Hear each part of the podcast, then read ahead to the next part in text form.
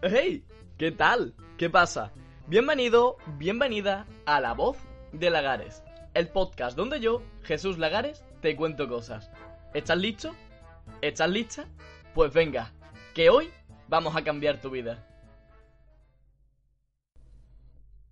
Siempre, siempre, siempre tienes que sacarle el lado positivo a las cosas. El vaso siempre lo tienes que ver medio lleno.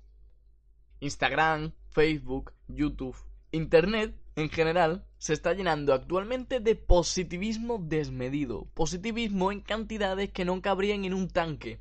Y ya no es un positivismo como siempre se ha hecho de que tienes el vaso medio lleno, bueno, quizás esto sea un aprendizaje, no.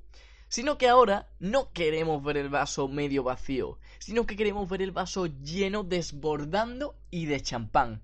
Es decir, un positivismo extremo. También abundan las vidas perfectas, el que hay que ser feliz al 100%, que cada minuto que no eres feliz y estás sonriendo al máximo, estás muriendo, estás perdiendo tu vida, etcétera, etcétera. Y sabes qué? Que lo único que hace esta cultura del happy flower extremista es destrozar vidas.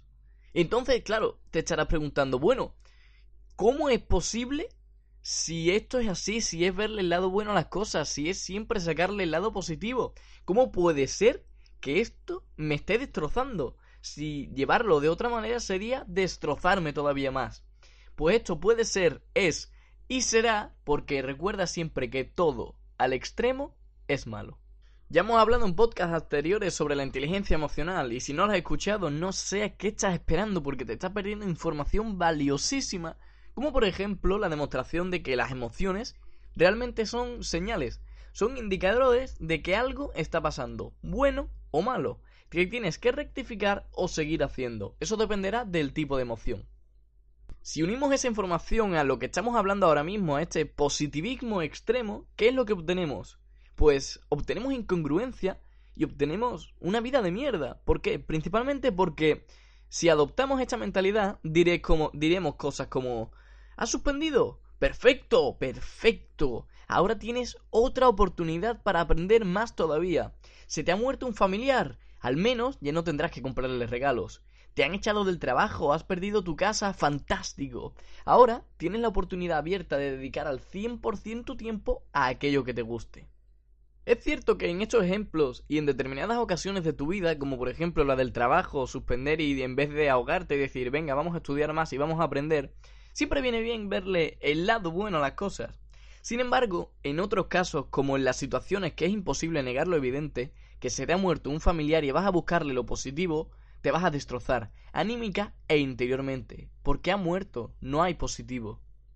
Aunque esto sería otro tema para seguir hablando podcast tras podcast sobre el significado de la muerte, si es buena, si es mala, lo que significa en nuestra sociedad occidental, etcétera, etcétera. La cosa, y para lo que estamos aquí hoy, es que a veces buscarle el lado bueno a las cosas está bien, pero hay otras veces que las cosas pasan y las tienes que aceptar tal y como pasan, y son malas, y no puedes esconder o negar las emociones negativas que te generan porque entonces lo único que harás es poner una pequeñísima manta sobre ella, de tal manera que las ocultarás, y poco a poco se irán haciendo más profundas y más duraderas en el tiempo, hasta que cuando ya sean tan grandes que no puedas ocultarlas, saldrán y dirás, coño, ¿y por qué me ocurre esto a mí ahora? ¿Por qué tengo este problema? Sería como una espinita que se te queda clavada y nunca te quitas. Si independientemente del suceso que te ocurra en la vida buscas siempre lo positivo, acabarás haciendo lo evidente, no encontrar una solución válida al problema en cuestión, porque no verás el problema en cuestión. De esta manera, puede que, en función de los parámetros y valores con los que te midas, busques siempre lo positivo y te llenes de energía y motivación para seguir adelante. Pero solo será por fuera, por un tiempo o una creencia, porque realmente por dentro te estarás destrozando y no te, estarás dando cuenta de que algo está ocurriendo. Realmente si te paras a pensarlo todo es muchísimo más sencillo de lo que lo hacemos. Las cosas son muy fáciles. Si algo va mal y es malo, pues va mal y es malo. Es verdad que puedes buscarle el lado positivo, puedes verle la cara buena a la moneda, pero las cosas en sí son malas y tú le ves el lado bueno. La gente fallece, los despidos ocurren, a veces el examen no es como te esperabas y suspendes. La gente se enfada por cosas que no entiendes y eso va a seguir así siempre. Y las emociones negativas, como ya te enseñé en el podcast, son un componente necesario de la salud emocional y de una vida plena. Precisamente por eso mismo, porque te ayudan a darte cuenta de que las cosas van mal y que tienes que cambiar algo. Si no, piénsalo tú mismo o tú misma. ¿Cómo te vas a curar de una enfermedad que ni siquiera te diagnosticas? Negar esas emociones sería ocultarlo y perpetuar el problema, fingiendo que no existe o que nunca ha habido ninguno. Espero que después de todo este razonamiento hayas entendido un poco por qué el positivismo extremo que se está viendo actualmente, sobre todo en los medios y en Internet, no es bueno, y que hayas entendido que realmente las emociones negativas pueden ser nuestras compañeras y que están ahí para ayudarnos porque son necesarias, y ocultarlo solo nos acabará destruyendo.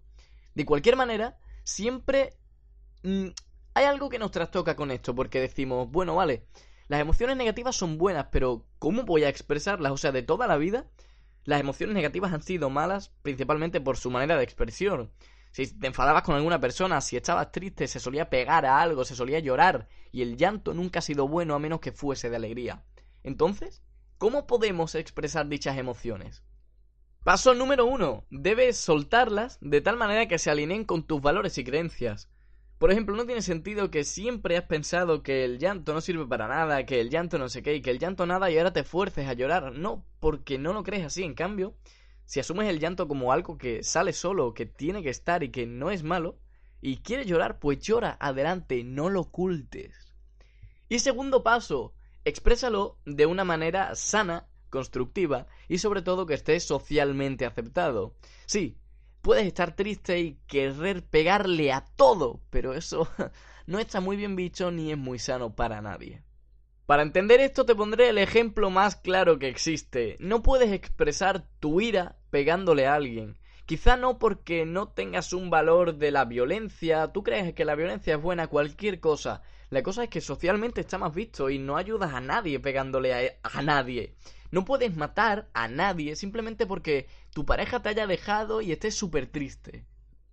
Precisamente en este ejemplo está el problema de por qué vemos a las emociones negativas tan malas, porque no sabemos liberarlas. Siempre, de toda la vida, la liberación de una emoción negativa con su consecución negativa, por así decirlo, suelen ir de la mano, y entonces el culpable es la emoción negativa. Por ejemplo, imagínate que alguien te enfurece, y tú sientes ira, entonces le pegas un puñetazo. ¿Qué es lo que está mal ahí? ¿La ira? No. La ira es señal de que algo de lo que ha dicho la persona ha trastocado en ti y ha movido algo. Tú tendrías que descubrir qué es eso para poder solucionarlo. Pero en vez de eso prefieres pegarle un puñetazo porque es lo sencillo. Y claro, entonces todo el mundo dirá, ¿le pegó porque estaba enfadado? Pues no no tiene nada que ver. El puñetazo solo fue una herramienta para la liberación temporal de su ira, porque cree que así se sentirá mejor, pero como realmente se sentirá mejor, es arreglándolo desde dentro, aunque es verdad que se puede sentir bien por un rato, bien un tiempo pegándole un puñetazo. La cosa es que ahí está el problema de la liberación de las emociones negativas, que no sabemos cómo hacerlo. En nuestro ejemplo, el puñetazo era la solución fácil. Desencadenar tus instintos primarios y poner a la ira como un culpable. La pobre ira, que como cualquier emoción negativa, simplemente intentaba ayudarte. Como todos estos actos negativos suelen ir desencadenados por este tipo de emociones, pues entonces el problema son las emociones que los generan, pero no es así. Como resumen muy rápido del episodio para que te lo lleves para casa, para que no se te olvide nunca, no seas full time positive.